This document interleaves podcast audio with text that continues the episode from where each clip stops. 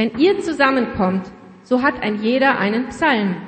Er hat eine Lehre, er hat eine Offenbarung, er hat eine Zungenrede, er hat eine Auslegung. Lasst es alles geschehen zur Erbauung. Dieses Wort, das wir gerade gehört haben, hat Paulus an die Gemeinde in Korinth geschrieben. Und Korinth ist eine sehr bunte Stadt gewesen. Unterschiedlichste Menschen lebten in ihr, Arme und Reiche, Sklaven und Freie, Junge und Alte, Griechen, Araber, Ägypter, Juden, Römer, Afrikaner, Intellektuelle, Handwerker, Seeleute, Landarbeiter. Alles, was einem so einfällt, könnte man aufzählen und man läge damit nicht wirklich falsch. Die Gemeinde in Korinth ist Abbild dieser bunten Stadt und ist Abbild dieser vielfältigen Mischung von Menschen und von den Geschichten der Menschen, die in dieser Gemeinde sind. So finden wir in dieser Gemeinde auch so ziemlich alles an Strömungen und Überzeugungen, was zu damaliger Zeit so üblich und vertreten war. Paulus kam nach Korinth, er arbeitete als Handwerker in seinem Beruf, den er erlernt hatte, und dann gründete er in dieser Stadt Gemeinde. Und in keiner anderen Gemeinde war Paulus wo so lange tätig, vor Ort tätig, wie hier in Korinth. Später dann musste er auf Reisen gehen, er zog durch die Gegend, wollte eigentlich nach Jerusalem, kam dann doch nach Rom und er schrieb Briefe an die Gemeinde. Wenigstens zwei davon sind uns erhalten. Wenn, jetzt spreche ich so ein bisschen in Klischees, wenn Ephesus die erste Baptistengemeinde gewesen wäre, so der Urbaptismus, ne, ein Herr, ein Glaube, eine Taufe, dann wäre Korinth die erste so richtige Ur-Pfingstgemeinde gewesen. Ich weiß nicht, wer von euch schon einmal in einem Pfingstgottesdienst war, aber selbst in deutschen Pfingstgottesdiensten kann es einem passieren, dass man 20 oder 30 Minuten in einer Gebetszeit ist, ohne ein einziges Wort zu verstehen. Und Paulus schreibt an die Korinther, ich finde es super, dass ihr alle in Sprachen betet. Ich weiß, zwei, drei tun es noch nicht, aber es wäre klasse, wenn ihr zwei, drei das auch noch tun würdet. Sprachengebet, schreibt Paulus, ist super. Und dennoch vermisse ich bei euch, dass ihr über den Grund eures Glaubens so wenig reden könnt. Also Paulus lobt die Korinther und sagt, klasse, wie ihr betet, klasse, was ihr alles so in euren Gottesdiensten macht, aber es fehlt etwas, es fehlt etwas an Substanz. Und das ist Kernanliegen der Briefe, die Paulus an die Gemeinde schreibt. Und so setzt er sich mit vielen völlig unterschiedlichen und manchmal auch verqueren Themen auseinander. Und er trifft dabei nicht immer den besten oder den diplomatischsten Ton. An manchen Stellen schreibt er ganz salopp übersetzt einfach, einfach mal die Klappe halten. Da gibt es Leute, die bringen ihre durchaus sehr gewöhnungsbedürftigen Vorstellungen von Partnerschaft und Zusammenleben in die Gemeinde ein und bringen die ganze Gemeinde damit durcheinander. Und Paulus schreibt einfach mal die Klappe halten. Den Reichen und Feierwütigen, die alle guten Sitten vergessen und für ihr Treiben auch noch Verständnis einfordern, schreibt er, haltet doch einfach mal die Klappe. Den Streithähnen, die sich für die Stärkeren halten, denen sagt er auch, Klappe halten. Und in unserem Kapitel, dem 14., sagt er das gleich zweimal. Ich glaube, ohne auch nur zu erahnen, was für einen Schaden der Apostel damit über Jahrhunderte oder sogar Jahrtausende anrichten würde, sagt er aus einer Laune heraus, ohne eine wirklich gute sachliche Begründung, ihr lieben Frauen in Korinth, einfach mal die Klappe halten. Dieses Wort hat viel Schaden angerichtet. Und dann schreibt er im gleichen Kapitel ein wenige Sätze vorher, wer nur in Sprachen betet und sich ganz furchtbar viel darauf einbildet, ihr ahnt es, einfach mal die Klappe halten. Und Paulus begründet dieses einfach mal die Klappe halten. Er sagt, sprecht davon, was euren Glauben tragfähig werden lässt. Sprecht davon, was die Fundamente eures Lebens sind. Sprecht über die Beziehungen in eurer Gemeinde und denkt darüber nach, wie ihr als Gemeinde zusammenstehen und miteinander vorwärts gehen könnt. Lasst das Licht eurer Gemeinde hell in eurer Stadt leuchten. Deswegen, wie ist es nun, Brüder und Schwestern, wenn ihr zusammenkommt, so hat jeder einen Psalm. Er hat eine Lehre, er hat eine Offenbarung, eine Zungenrede, eine Auslegung. Lasst alles geschehen zur Erbauung. Damals war es ja nicht so wie heute, dass man einfach seine Bibel mit dabei hat, vielleicht als Buch oder im Smartphone, sondern Schriftrollen und Bibeltexte waren sehr teuer, wenn man denn sie überhaupt kaufen konnte. In den Synagogen wurde unter ganz bestimmten Regeln und unter besonderer Aufsicht wurden Schrifttexte des sogenannten Alten Testamentes abgeschrieben und vervielfältigt. Solch eine Schrift zu erwerben war extrem teuer. In den ersten Christengemeinden wurden daher meist die Briefe der Apostel abgeschrieben und weitergereicht und später dann, als die Evangelientexte entstanden, auch diese. Wer also einen Psalm mitbrachte in die gottesdienstliche Versammlung, war entweder im Besitz einer sehr, sehr kostbaren Abschrift oder er hatte den Psalm auswendig gelernt. Und deswegen gehörte es zu den urchristlichen Gottesdiensten dazu, dass man Psalmen vortrug. Man konnte sie nicht zu Hause in der Bibel nachlesen, man konnte sie nicht im Internet finden. Man war darauf angewiesen, einmal in der Woche, dass jemand einen Psalm vortrug. Vielleicht, weil er ganz viel Geld hatte und eine Schriftrolle aus Jerusalem mitgebracht hatte, oder aber, weil man sie auswendig gelernt hatte. Wie ist es, Schwestern und Brüdern, wenn ihr zusammenkommt, Ihr habt alle was dabei. Vielleicht einen Psalm, einen Schatz des Wortes Gottes. Teilt ihn miteinander. Ähnlich mit der Lehre. Das ist nicht so ein oberflächliches Wort, wie man es im ersten Moment meinen könnte.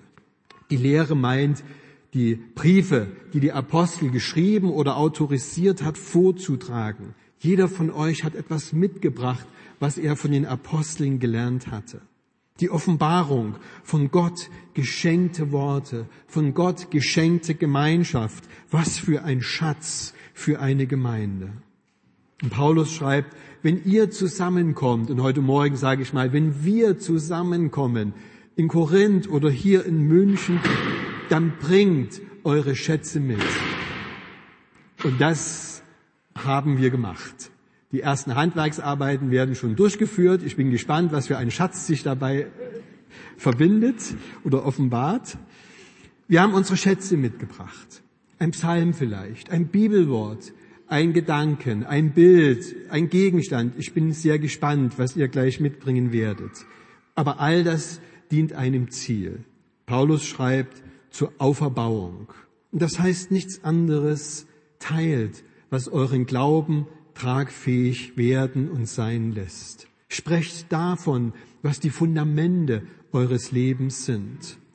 Lebt die Beziehungen in eurer Gemeinde und denkt darüber nach, wie ihr zusammenstehen und miteinander vorwärts gehen könnt. Lasst das Licht eurer Gemeinde hell in der Stadt leuchten. Jetzt nach einem kleinen Musikstück seid ihr gefragt und ich bin gespannt, was ihr mitgebracht habt was wir teilen, was Gott uns heute Morgen schenkt. Liebe Gemeinde, ich möchte über einen Mann sprechen, der letzt vor gut einer Woche ums Leben gekommen ist in einem Straflager in Russland, Alexei Nawalny. Und ich möchte mich zwar nicht an den, jetzt in der Presse, wir lesen das ja alles, an diesen Sensationsmeldungen beteiligen, wie er ums Leben gekommen ist, sondern ich möchte darüber sprechen, was hat diesen Mann also was hat diesen Mann, was hat ihm Kraft verliehen, überhaupt in diesen Widerstand zu gehen und zwar in einen, gegen ein Regime und das ohne, ohne Waffen, ohne Geld, ohne Armee und ähm, äh, wie, wie, was hat ihn, was hat ihn dazu, was hat ihn wirklich dazu gebracht, unerschrocken und ohne Angst das auch zu machen, ja. Und ähm, dazu möchte ich auch, dass er und selber das erläutern wird. Ich werde Ihnen nochmal in eine, also es wird jetzt eine, eine Rede eingeblendet werden von ihm, die er gehalten hat vor einem Gericht in Russland. Und dazu muss ich kurz zu einer Vorgeschichte kommen. Er war ja, er war ja, er wurde ja durch einen Gift, ähm, Giftmordanschlag quasi, äh, wurde, nein, durch einen Giftanschlag fast ermordet, kam dann, kam dann äh, nach Deutschland, ist dann hier auch behandelt worden und ähm, wieder hochgepäppelt worden. Und man kann es gar nicht fassen, ist er wieder zurückgekehrt. Ist er wieder zurückgekehrt nach, nach Russland. Und es ist so ein bisschen, erinnert mich das auch an Bonhoeffer, der auch im Exil gelebt hat und dann wieder ins Nazi-Deutschland zurückgekehrt ist. Es ist anscheinend so, dass Widerstandskämpfer das gar nicht lassen können, sowas zu machen. Er jedenfalls hat sich für Recht, Gerechtigkeit, Wahrheit und ein glücklicheres Land eingesetzt. Und ähm, wie gesagt, wenn, wo er jetzt dann zurückgekommen ist, ist er angeklagt worden. Die Anklagepunkte waren vielleicht auch ein bisschen an den Haaren herbeigezogen, nicht gemeldet oder sonst was. Jedenfalls ist er in ein Straflager gekommen und er ist in der ganzen Zeit, in der er jetzt in Russland war, nur in Gefangenschaft gewesen, die ganze, die ganze Zeit. Und, und, ähm, ja, und er hat dann eine Abschlussrede vor diesem Gericht gehalten und die hören wir uns jetzt mal an.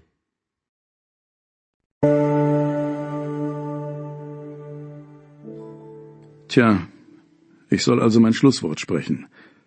Spreche ich also mein Schlusswort. Ich weiß gar nicht mehr, was ich noch sagen soll, Euer Ehren. Soll ich mit Ihnen vielleicht über Gott und Erlösung reden? Den Pathoshebel auf Maximum stellen? Die Sache ist nämlich die. Ich bin ein gläubiger Mensch. Bei der Antikorruptionsstiftung und in meinem Umfeld werde ich eher damit aufgezogen. Die Leute sind da meist Atheisten. Und ich war auch mal einer, sogar ein ziemlich militanter. Aber jetzt bin ich ein gläubiger Mensch. Und das hilft mir sehr bei dem, was ich tue. Es macht alles viel, viel einfacher. Ich grüble weniger. Ich habe weniger Dilemmas in meinem Leben. Denn es gibt da so ein Buch, das mehr oder weniger genau beschreibt, was man in welcher Situation zu tun hat. Es ist natürlich nicht immer einfach, sich daran zu halten, aber ich versuche es im Großen und Ganzen. Und deshalb fällt es mir wohl leichter als vielen anderen, in Russland Politik zu machen. Kürzlich hat mir jemand geschrieben, du, Nawalny, warum sagen dir eigentlich ständig alle, halt durch, gib nicht auf, du musst es überstehen, beiß die Zähne zusammen. Aber was hast du denn eigentlich zu überstehen? Du hast doch in einem Interview gesagt, du glaubst an Gott. Und es steht ja geschrieben, Selig sind, die da hungert und dürstet nach Gerechtigkeit, denn sie sollen satt werden. Dann geht es dir doch bestens. Und ich dachte mir, da versteht mich ja jemand richtig gut. Nicht, dass es mir gerade bestens ginge, aber dieses Gebot habe ich immer als Handlungsanweisung verstanden. Es macht mir zwar keinen Spaß, hier zu sein, aber ich bedauere auch keinesfalls meine Rückkehr und das, was ich gerade tue. Denn ich habe alles richtig gemacht. Ich fühle sogar so etwas wie Genugtuung, weil ich in einer schwierigen Zeit getan habe, was in der Anweisung steht. Ich habe das Gebot nicht verraten. Eine wichtige Sache noch. Für den modernen Menschen klingt dieses Gebot natürlich viel zu pathetisch. Selig. Hungert und dürstet nach Gerechtigkeit. Ja, es klingt ziemlich abgedreht. Ganz ehrlich, Menschen, die sowas sagen, wirken schlichtweg verrückt. Es sitzt also irgendein Verrückter mit zerzausten Haaren in seiner Zelle und versucht sich aufzumuntern. Solche Menschen sind natürlich einsam. Sie sind allein, weil niemand sie braucht. Und das ist das Wichtigste, was dieser Machtapparat, was unser ganzes System solchen Menschen sagen will. Du bist allein. Du bist ein Einzelgänger. Zuerst Angst einjagen und dann zeigen, dass du allein bist. Denn was für ein normaler, vernünftiger Mensch hält sich an irgend so ein Gebot? Ja, die Sache mit der Einsamkeit ist sehr wichtig. Es ist ein sehr wichtiges Ziel dieses Regimes. Übrigens hat die großartige Philosophin Luna Lovegood es ausgezeichnet auf den Punkt gebracht. Wissen Sie noch? Die aus Harry Potter?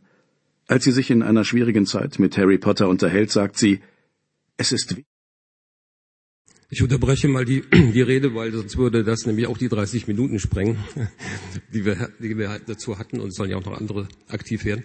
Ich war auf jeden Fall sehr gerührt von dieser Rede, wo ich das erste Mal die gelesen habe und auch gehört habe. Das hat mich wie vom Donner gerührt, muss ich sagen. Ja. Äh, das, das, ähm, was er sagt, und das, es hat mich beeindruckt, dass er die Bergpredigt auch anführt für seine Handlungsanweisung. Das ist eine, also dass man das in der heutigen Zeit so aktuell hineinbringt, war für mich Wahnsinn. Und dass er auch gesagt hat, diese, diese Isolierung, die er wusste, die kommt, dass man die überstehen kann, wenn man einen Gott hat, wenn man eine Bibel hat, dass man diese Einsamkeit ertragen kann, war auch so was, was mich sehr gerührt hat. Ja. Und ähm, jetzt ist natürlich die Frage, und die, die, die Presse ist ja voll davon, wie gehe ich damit um? Ja, sage ich jetzt, dass das Böse hat gesiegt und das Gute ist wieder ist, ist wieder weg. Ja, und dann muss ich sagen, und das müsst ihr euch vielleicht auch fragen bei sowas, ja, da muss ich sagen, es ist natürlich, und wir gehen ja auf Ostern zu, ich denke, dass Jesus Christus auch dafür gestorben ist und auferstanden ist. Was mich dann natürlich wieder zu der Frage kommt, wie groß ist mein Auferstehungsglaube? Und das wäre vielleicht auch mal eine Möglichkeit, über Ostern ins Gespräch zu kommen, darüber, darüber zu reden. Wie groß ist unser Auferstehungsglaube gerade in so einer Situation, in so einer, in so einer Situation? Ich jedenfalls habe Nawalny in mein Herz eingeschlossen, darin lebt er weiter. Und ich glaube, dass in Russland das auch einige Menschen, Christen auch gemacht haben. Und da sieht man, da hat auch Putin Angst davor. Okay, ich wünsche allen euch eine gesegnete Osterzeit. Ich habe gar nichts vorbereitet. Ich finde das jetzt wahnsinnig bewegend und ich danke dir ganz herzlich äh, äh, für diesen Beitrag. Und ich hätte jetzt wirklich das Bedürfnis, dass wir äh, beten für die Familie äh, von Alexei Nawalny. Ihr habt ja auch mitbekommen, dass die Frau in München war. Ich weiß nicht, wie es ihr geht. Ähm, ich wünsche mir natürlich, dass dieser Same aufgeht. Ja, Jesus sagt ja selber, das Samenkorn muss in die Erde fallen, äh, damit es Frucht trägt. Und ich wünsche mir, dass dieser Same, den Alexei Nawalny gelegt hat, ähm, dass der aufgeht und dass es wirklich zu Gerechtigkeit und zu Frieden kommt. Ähm, ich denke natürlich vor allem jetzt auch an die Ukraine, äh, wo viele, viele Menschen unter dieser Ungerechtigkeit, die geschehen ist, leiden. Aber natürlich gibt es auch viele Menschen in Russland, die unter dem leiden, was passiert. Ich würde mir wünschen, dass wir dafür beten können. Magst du beten? Lieber Vater im Himmel, ich danke dir jetzt für diesen Beitrag und für die Erinnerung an Alexei Nawalny. Das ist sicher an keinem von uns vorbeigegangen, der mit offenen Augen und Ohren durch die letzte Zeit gegangen ist. Ja, Herr, das rührt uns an, wenn jemand so offenen Auges zurückkehrt, offenen Auges ins Verderben geht und doch weiß, dass es nicht das Verderben ist, sondern Segen, Seligkeit, Sinn bringen kann für viele Menschen. Für viele, die sich anschließen, für viele, die das auch im Herzen haben, was ja das Ziel und der Sinn dieser Hingabe war. Ja, Herr, das rührt uns an und ich bitte dich, dass es dabei nicht bleibt bei dem Anrühren, sondern dass du uns offen machst, dass du uns fähig machst, für Ungerechtigkeit einzustehen, dass du unseren Glauben stärkst, dass du unsere Hände segnest und dass du uns, ja, selig machst. Amen. Gott unser Vater, die Bitten, die wir gesprochen haben, laut oder leise, die hast du gehört. Den Dank, den wir dir bringen, den kennst du. Wir dürfen als Beschenkte aus diesem Gottesdienst gehen und wir wollen dich bitten, dass dein guter Geist uns durch diese neue Woche, die vor uns liegt, führt. Wir bitten dich, dass du bei den Menschen bist, die traurig sind. Tröste sie. Wir bitten bei den Menschen, die krank sind, stärke ihre Heilungskräfte. Wir bitten dich, dass du bei den Menschen bist, die einsam sind, sei ihnen nahe durch deinen guten Geist. Wir bitten dich, dass du bei den Menschen bist, die Probleme haben, die Sorgen haben, die vor Nöten stehen und die nach Lösungen suchen. Gib ihnen dein Wort, Herr, dass dein Wort ihres Fußes Leuchte sein. Und für uns alle bitten wir, segne uns und behüte uns, lege deinen Frieden auf uns und sei uns gnädig. Amen.